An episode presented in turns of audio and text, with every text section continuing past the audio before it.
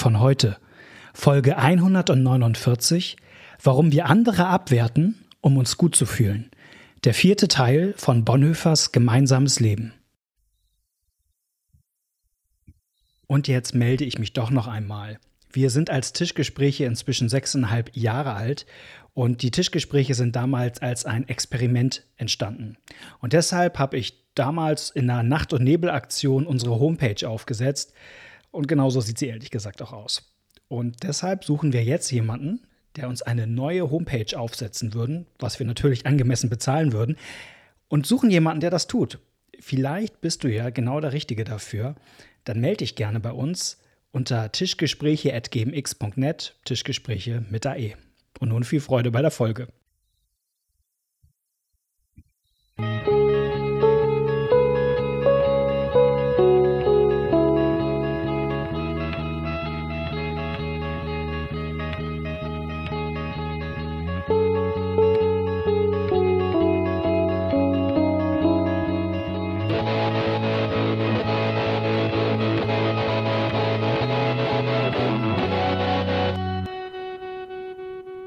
Herzlich willkommen bei einer neuen Folge von den Tischgesprächen. Mein Name ist Malte Detje, mir gegenüber sitzt Knut Nippe.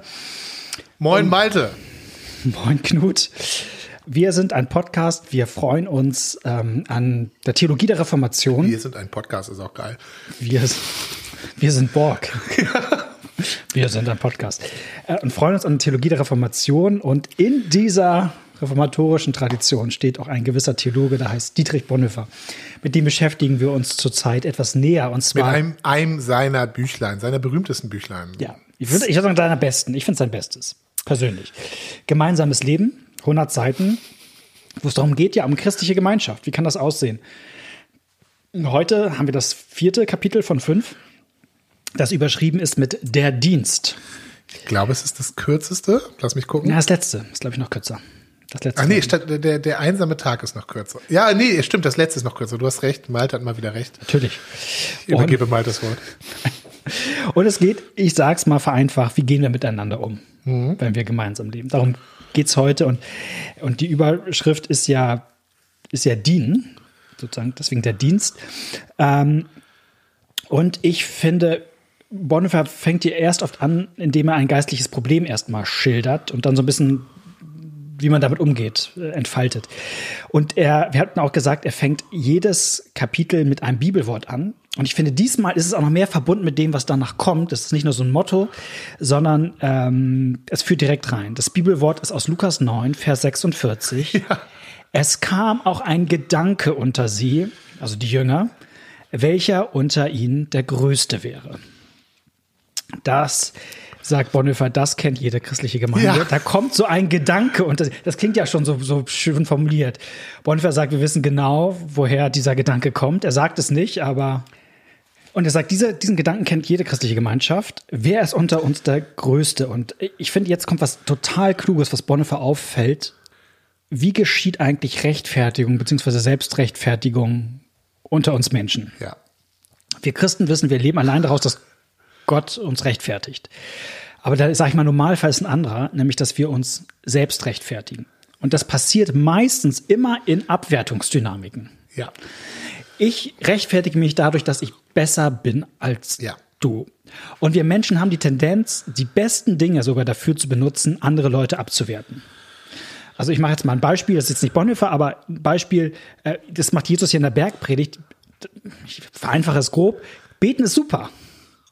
Aber du kannst Beten dazu benutzen, zu sagen, hey, ich bin fromm und du bist es nicht. Mhm. So, Fasten ist super, sagt Jesus. Aber du kannst Fasten dazu benutzen, zu zeigen, hey, ich bin fromm und du bist es nicht. Du kannst fast alle Sachen dazu benutzen. Genau. Und das ist ja ich bin demütig. Und ich, zwar mehr als du. Ich mache mal ein, ein Lieblingsbeispiel. Das gibt es auch in säkularisierter Form. Na, ja, natürlich. Ja, das, ja, Entschuldigung, erstmal du. Der, der, Punkt, also ich weiß noch ganz genau, einmal eine Situation, wie meine eine Person gegenüberstand, die mir so erzählte, wie wichtig ist, dass wir alle mehr nachhaltig einkaufen und auch auf dem Markt unsere Lebensmittel kaufen. Wie gut das auch tut, ist doch viel gesünder. Und ich hatte gerade so eine Lebensphase, wo es alles so voll war, dass ich froh war, wenn ich abends noch vor 22 Uhr bei Penny irgendwie reinstürmte und so die Sachen für Spaghetti Carbonara mir zusammenklaubte. Und also du kannst, also ich bin ja an sich dafür, dass man nachhaltig einkauft, weißt du, aber du kannst ja auch diese guten Dinge nach, also säkular, sag ich mal, zu benutzen, zu sagen, ich, ich stehe am Ende doch über dir. Darf ich zwei Sachen dazu sagen? Ja. Erstens, das ist für mich einer der Punkte, an denen für mich die ganze christliche Botschaft besonders plausibel ist, mhm. weil nach meiner Beobachtung, also die meisten Leute heute fragen sich ja nicht, wie kriege ich einen gnädigen Gott und wie muss ich jetzt irgendwelche Gebote erfüllen, damit ich ein guter Christ bin oder so.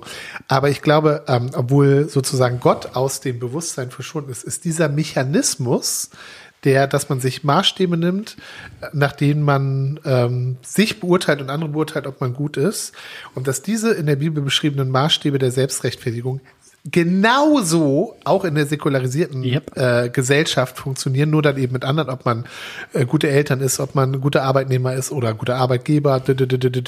Und das funktioniert genauso. Wie viel Zeit nimmst du eigentlich für Sport, Knut? Gibt's dieses tolle ähm, äh, Buch von von ähm, David Saul, Seculosity oder Ja. so heißt das, Ja. wo er das super beschreibt. Also diese ganzen die, diese Sehnsucht nach, nach der Gnade, aber der, der Irrweg, dass man das immer selber sich macht anhand von Sachen, das wird sozusagen eins zu eins auf den säkularen Bereich übertragen. Also da denke ich, okay, da kommt der Mensch eben nicht raus. Das ist das menschliche Herz. Und ich habe das Beispiel bestimmt schon mal gebracht, aber ich, äh, das, Egal. Ist, das ist das, wo mir das so an mir ähm, klar geworden ist. Als ich anfing, Pastor zu werden, war ich unzufrieden mit mir selbst und habe gedacht, ich bin ein schlechter Pastor. Und dann habe ich die Lösung darin gefunden, dass ich mich mit anderen verglichen habe und gedacht habe, okay, aber ich bin ja besser als die. Also im Vergleich mit anderen bin ich im oberen Drittel, ergo äh, bin ich ein guter Pastor. Ähm, wobei natürlich auch die Maßstäbe, nach denen ich mich Ja, besser beurteilt, das, äh, die habe ich natürlich selber aufgestellt, Ja. ist ja klar. Ähm, und dann fand ich, dann habe ich mich erstmal gut gefühlt eine Zeit lang, bis äh, der Heilige Geist mir gezeigt hat, was das für ein dummes Denken ist, weil das bedeutet ja gleichzeitig auch, dass ich, also ich habe mich ja daran gefreut, dass andere schlechter sind als ich nach meinen Maßstäben, was aber ja bedeutet, so, sobald die anfangen, sich zu bessern, muss ich mich wieder schlecht fühlen. Ich kann mich gar nicht freuen darüber, sondern meine Freude entstand aus der Abwertung anderer. Wie armselig ist das bitte? Also Selbstrechtfertigung, was uns im Blut liegt, ist einfach armselig. Ich weiß das, ich kann das von mir selber bezeugen. Ja. Und ich falle immer wieder drauf rein, aber zum Glück gibt Gott mich nicht auf.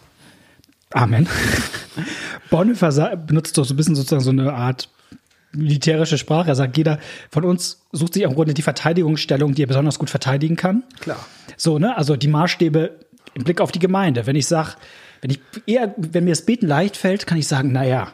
Das die- ist ja auch die Hauptsache. Das ist die Hauptsache und die anderen beten alle zu wenig. Ne? Oder jeder von uns neigt dazu, den Maßstab an die Gemeinschaft anzulegen, in denen er selbst gut ist. ja. So. So, so gucken wir alle auf die Gemeinde, so, wo ich so denke, irgendwie, ja, die Gemeinde hier, die ist irgendwie schlecht im Lobpreis, weil die sind vom Herzen nicht so hingegeben. Und ich, mir fällt das ganz leicht, irgendwie auch so äh, das zu zeigen. Und, genau. Zitat Bonhoeffer: Selbstrechtfertigung und Richten gehören zusammen, wie Rechtfertigung aus Gnaden und Dienen zusammengehört. Ja, und das zweite ist tatsächlich ja jetzt äh, ein bisschen überraschend. Selbstrechtfertigung aus Gnade und Dien. Ne? Das ist für die meisten Leute nicht auf den ersten Blick selbstverständlich. Nee. Aber sein Gedanke ist zu sagen, in dem Moment, also wenn ich sozusagen der alte Adam mit dem Selbstrechtfertigen anfängt, ist das, was er gegenüber anderen tut, ist zu richten. Ja, genau. Aber wenn ich jetzt irgendwie merke, ich bin aus Gnaden gerechtfertigt in Christus, dann ist das, wie ich mich gegenüber anderen verhalte, eher der Dienst und nicht mehr Genau. das ich habe etwas geschenkt bekommen, was ich nicht verdient habe, aber Ja. was ich brauche. Und das sorgt dafür, dass ich anderen hoffentlich auch so begegne. Ihnen das gebe, was sie nicht verdient haben, aber brauchen. Und Ja. damit diene ich ihnen. Bonhoeffer sagt, machen wir jetzt mal Zeit, es gibt vier Dinge, oder? Ja. Vier Dinge, worin der Dienst besteht. Also wenn ich anderen Menschen dienen möchte, mit denen ich gemeinsames Leben Einübe, einübe, praktiziere. Genau, gibt es vier Dinge. Und das letzte ist das Wichtigste. Aber wenn ich nur das letzte mache, wird alles schief. Also vereinfacht gesagt, das letzte ist, Spoiler schon mal, äh, dass ich anderen das Wort Gottes weitersage. Das führt äh, das oder bindet sich zurück an unsere erste Folge zu dem Thema. Genau. Bitte nachhören, wenn ihr sie nicht gehört habt, weil wir da die Grundlegung von Bonhoeffer aufgeführt haben. Die Gemeinschaft hat nämlich ihre Begründung darin, dass ich darauf angewiesen bin, dass jemand anders mir das Wort Gottes sagen muss. Ja. Und der andere auch. Das ist der Mittelpunkt christlicher Gemeinschaft. Wir sind zusammen, damit wir einander Gottes Gnade zusprechen können. So weit, so gut. Und trotzdem machen ja auch Menschen immer wieder die Erfahrung in Gemeinde, dass man angepredigt wird. Ich, hatte, ich kannte mal eine Situation, so wo, wo irgendjemand beim gemeinsamen Bibellesen sagte, so eine, so eine, auch eine Schwäche zeigte, was ja total stark ist, zu sagen, ja, sag, ja, das fällt mir schwer, das in meinem Leben so umzusetzen, so, ne, also ganz stark. Und dann kam jemand und sagte, ich kann dir mal gerne erklären, wie man das macht. Und, oh nein, weißt du? Wir brauchen es, dass andere uns was sagen. Mhm. Aber das ist auch der Punkt, wo es am meisten schiefgehen kann. So, und da ist, finde ich, Bonhoeffer an der Stelle total gut, dass er sagt, hey, es muss in, in seinem Schema, muss, muss, muss das das Predigen oder das Wort Gottes weitersagen durch, durch drei andere Dinge ergänzt werden. Ja, oder vorbereitet, vorbereitet werden. Vorbereitet werden, vielleicht, ja, genau. Ja. Ohne, ohne, also das ist sozusagen wie der, der Acker muss vorbereitet, der muss gepflügt werden, damit Gottes Wort da äh, auf fruchtbaren Boden kommt, weil, und ohne das wird's schief. Mhm. Ohne das wird es dieses komische Anpredigen, was man auch kennt. Ähm, vier Dinge. Ich mache erstmal einen Überblick und dann vertiefen wir sie einzeln. Vier Dinge, die, worin das Dienen konkret wird. Erstens dem anderen zuhören. Ja. Zweitens ihm konkret helfen, tätige Hilfsbereitschaft. Drittens seine Lasten tragen oder den anderen tragen. Und viertens ihm dann Gottes Wort weitersagen. Das sind die Dinge, worin der geistige Dienst besteht. Und wir gucken uns die vier einmal ein bisschen ausführlicher an. Genau. Zuhören. Ich meine, vielleicht ist es heute selbstverständlich, aber. Nee, nee, nee, nee, nee. Weil zuhören, du kannst ja ganz unterschiedlich zuhören. Mhm. En vogue ist gerade etwas, das nennt sich aktives Zuhören, wo man sozusagen dem anderen immer sagt, was man gehört hat. Ja. Ja, also du sagst, oh, ich bin so traurig. Also meinst du sozusagen, dass man dem anderen sozusagen zurückgibt, was man selbst zum Beispiel, wahrgenommen hat? Zum Beispiel. Also das ist genau, das ist so eine Form davon, so Spiegel. Ne? Mhm. Also du sagst, oh, mir geht's so schlecht. Und ich sag, dir geht's gerade wirklich schlecht. Und dann fühlst du dich ja, äh, ja, es ist angekommen. So, also also du beschreibst, halt, glaube ich, gerade dieses aktive Zuhören, oder? Genau, ja, richtig, genau. So, das ist, das ist ja nochmal ein anderes als nur still sein. Aber Bonhoeffer meint hier meint noch ein bisschen was anderes. Bonhoeffer meint wirklich ein Zuhören, ein Aufnehmen des anderen und nicht nur ein darauf warten, dass man jetzt selber schon mal ähm, was sagen darf. Denn es, mhm. dieses Zuhören gibt's auch, dass ich denke, so, ich lasse jetzt den anderen mal reden, damit äh, dann ich warte auf, ich warte auf eine auf eine Lücke in seiner Deckung, in die ich dann das Wort Gottes schießen kann, so oder oder mein Ratschlag oder soll ich dir mal sagen, wie man es macht? Mhm. Und das sagt Bonhoeffer das gerade nicht, ja, sondern nee. das Zuhören soll wirklich eins sein, wo ich noch nicht vorher weiß, was ich gleich sagen will. Das, das, wenn ich wenn ich schon vorher weiß, was ich gleich sagen will, ist das eher ein Zeichen dafür, dass ich nicht richtig zuhöre. Und er begründet und nicht beim Entschuldigung und nicht beim anderen bin ist, mir geht das ständig hier beim Tischgespräche aufnehmen. So. Aber ist auch eine Sondersituation vielleicht. Ähm, ja, ist es. Ist es. Und ich finde es spannend, wie Bonhoeffer das begründet, nämlich er sagt, auch geistlich, mit, das hat was mit Gott zu tun. Also ist es nicht toll, wie Gott mit uns umgeht, dass Gott ein Gott ist, der uns zuhört? Ja. Also ich meine, da ist ja sozusagen die Positionsunterschied, das Gefälle ist ja sehr markant zwischen mir und Gott. Also eigentlich müsste Gott mir doch gar nicht zuhören. So. Genau. Der, könnte, der wüsste ja schon der, gleich und kann gleich sagen, hier, ich sag dir mal, wie es geht. Genau. Macht er aber nicht. Nee, ganz im Gegenteil. Gott ist ja ein unglaublich geduldiger Zuhörer. Der will sogar ein Zuhörer sein. Ja.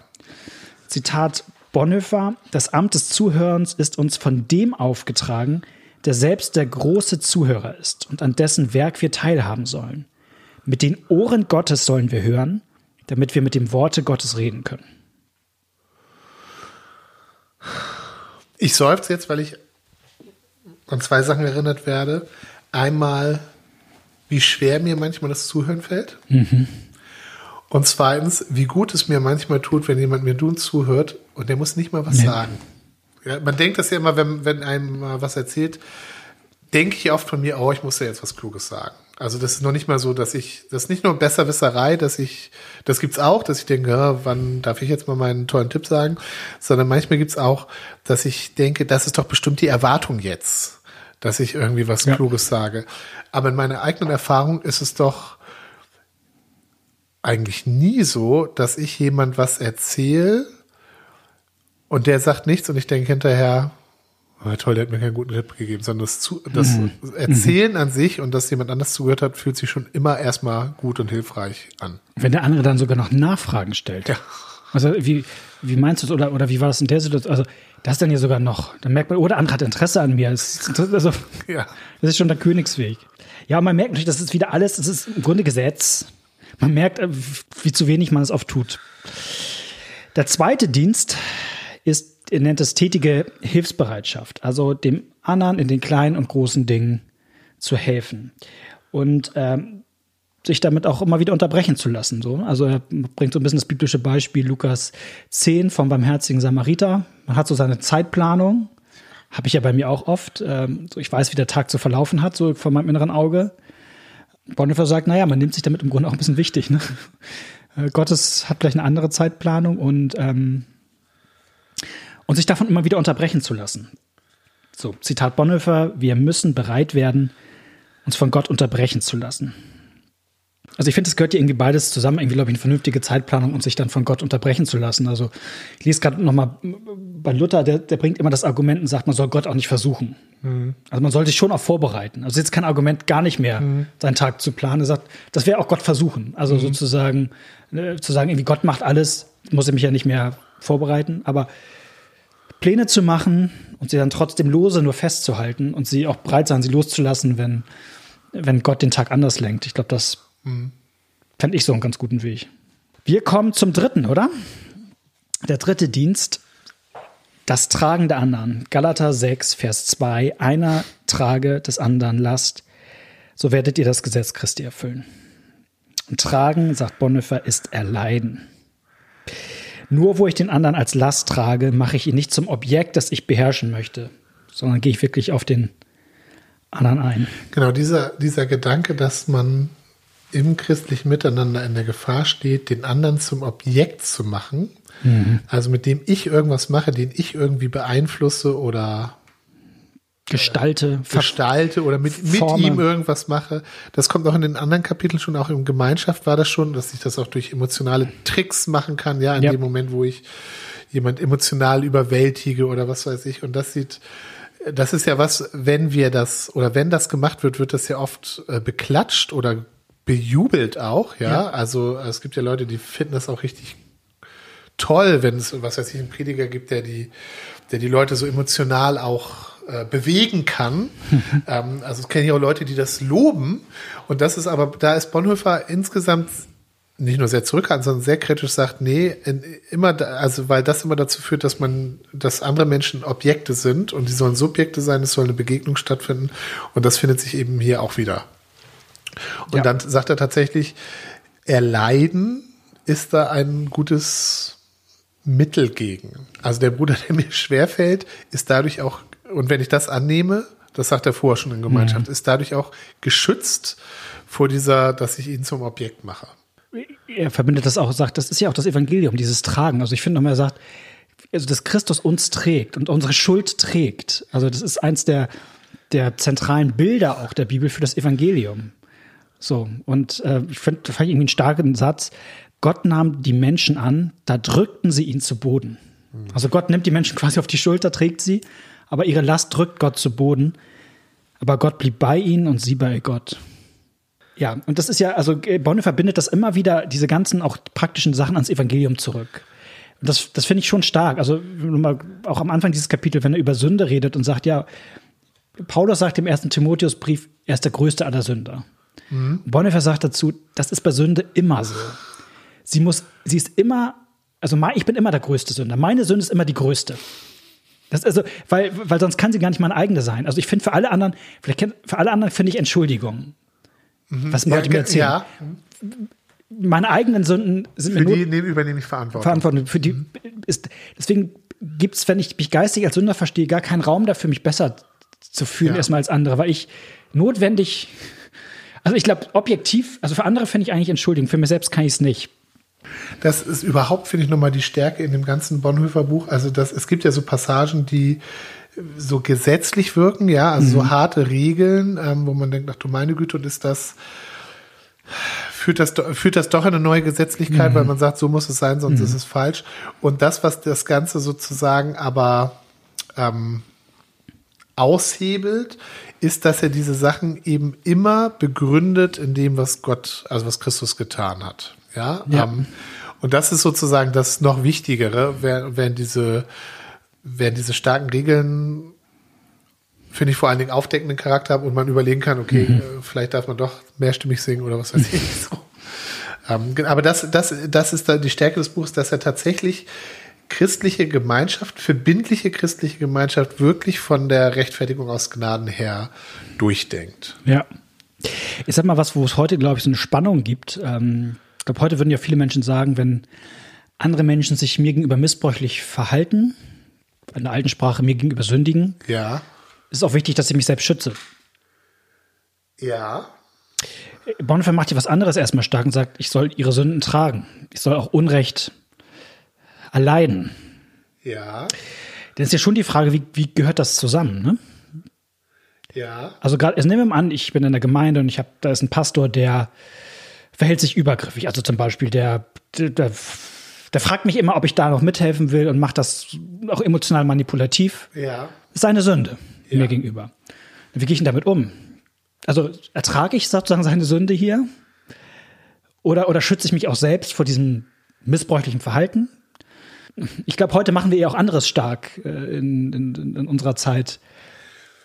Ich weiß nicht, ob das immer ein kompletter Gegensatz gegenüber sein Nee, muss, nee, aber ist es nicht, aber das, das Aber es gibt eine das, Spannung also, hier, ne? Genau, es gibt eine Spannung und das müsste man im Einzelnen, finde ich, durchdeklinieren, auch an verschiedenen Stellen. Ich, ich finde an der Stelle auch das Wort missbräuchlich nicht so gut, weil übergriffig. übergriffig finde ich besser, weil missbräuchlich ist noch was, wo, wo ich noch schneller sagen würde, ja, da muss man, Ja, ja. also weil das weckt ja nochmal ganz andere Assoziationen und da würde ich sagen, da, da, da gibt's auch Null Toleranz, äh, aber übergriffig jetzt nochmal was anderes oder in deinem Beispiel ähm, und da würde ich sagen, äh, das, gut wäre es ja, einen Weg zu finden, ähm, sich da, sich das nicht gefallen zu lassen und sich da nicht einbinden zu lassen und trotzdem aber diese Person ähm, zu lieben, anzunehmen und nicht abzuwerten und nicht, ähm, nicht aufzugeben oder der nicht aus dem Weg zu gehen, sondern einfach immer an der Stelle die Linie klar zu machen, zu sagen, nö. Also verstehst du? Ja. Ähm, da, denn oft machen wir ja, also ganz oft läuft es ja so, dass wir immer, immer, immer nachgeben, also unsere Grenzen nicht schützen. Und wenn es dann zu viel ist, dann brechen wir die Beziehung ab. Ja. Und es hinzukriegen, so, also gesund. von dem einen ins andere Extrem, und es hinzukriegen, die Grenzen zu schützen, aber Mhm. die Beziehung nicht abbrechen zu lassen. Das wäre ja sozusagen gut. Also was, da, was da nebeneinander steht, ist den anderen tragen oder die Sünden des anderen tragen. Ich glaube, da gibt es nochmal einen Unterschied. Ja, sagt Bonhoeffer hier selber auch. Es gibt Ja. am Ende noch diesen Abschnitt, wo er sagt, man muss den anderen auch zurechtweisen, den Bruder. Der Bruder, der sündigt, muss auch also zurechtgewiesen genau, werden. die, ne? also ich finde, ich finde den, den anderen tragen oder ertragen besser als die Sünde ertragen. Die Sünde ertragen heißt, ich mache nichts dagegen. Und das meint er nämlich nicht im letzten so. Na, das lohnt sich jedenfalls nochmal Ja, aber es gibt schon, würde ich sagen, unter Christen sowas, dass ich das Porzellan, das der andere zerschlagen hat, auffege. Ja. Damit heiße ich nicht richtig, dass er das Porzellan zerschlagen hat, aber hinter einem anderen auf herzuräumen, das ist schon auch geistliche. Ja. Also ich, ich denke an dieses Bogiertsbuch, jetzt hatte ich lange genug Zeit, es zu lesen, das sind ein paar Folgen. wo, wo am Ende sozusagen der eine, der hat dann so ein uneheliches Kind und das, wo kommt das Kind denn? Und dann gibt es eine christliche Familie, die sagt, wir nehmen jetzt dieses Kind auf. Ja. Also wir, das heißt auch Sünde tragen, also wir, wir, Ja. wir, wir baden jetzt was auf, was andere sich eingebrockt haben. Und das hat auch was mit Tragen zu tun. Ja. Wenn all das passiert ist, zuhören. Erstens. Zweitens, helfen. Drittens, anderes tragen. Dann ist erst Raum dafür das vierte, dem anderen Gottes Wort sagen.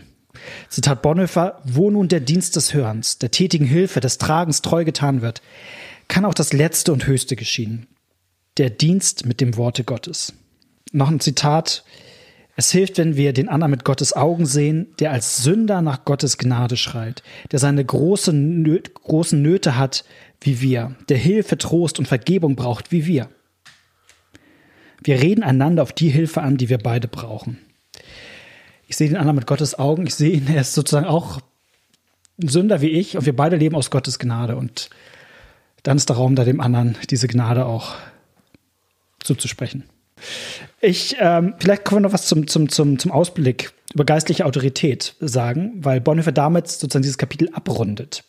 Und das hat einen sehr ähm, zeitspezifischen Hintergrund. Bonhoeffer sagt, im Grunde dieser Dienst, wie wir, wie ihn hier beschreibt, den anderen tragen, ihm zuhören, ihm konkret helfen, ihm dann auch Gottes Wort sagen, das begründet sozusagen eigentlich geistliche Autorität. Und nicht was anderes. Und jetzt denken wir mal zurück in die äh, 1930er Jahre, was da nämlich sonst noch war. Immer, immer der Ruf nach starken Führerpersönlichkeiten, charismatischen Leitern. Die die Massen begeistern konnten. Ja. Ja. Das ist es. Und er, das ist im Grunde ein Gegenbild hier sozusagen, was er zeichnet zu dem, was bei den deutschen Christen en vogue war, sozusagen als Bild von geistlicher Leitung. Und das ist. Das ist uns ja völlig fremd. Das kennen wir ja gar nicht, sowas, ne?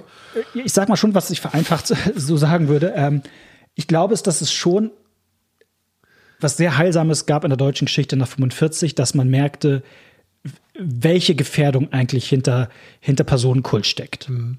Und dass man sagt, also, also, und das hat, und Teil unserer evangelikalen Welt ist angelsächsisch heute geprägt, wo es diese Bruchlinie nie gab. Also, dass man sozusagen einmal ins Extrem geführt hat, wohin eigentlich so ein Führerprinzip führt. Und das ist sozusagen eine größere Zuneigung dazu gibt, in charismatischen Leitern, in Leiterschaft Dinge zu entdecken und das Heil und eine gute Gemeinde braucht vor allem gute Leiterschaft.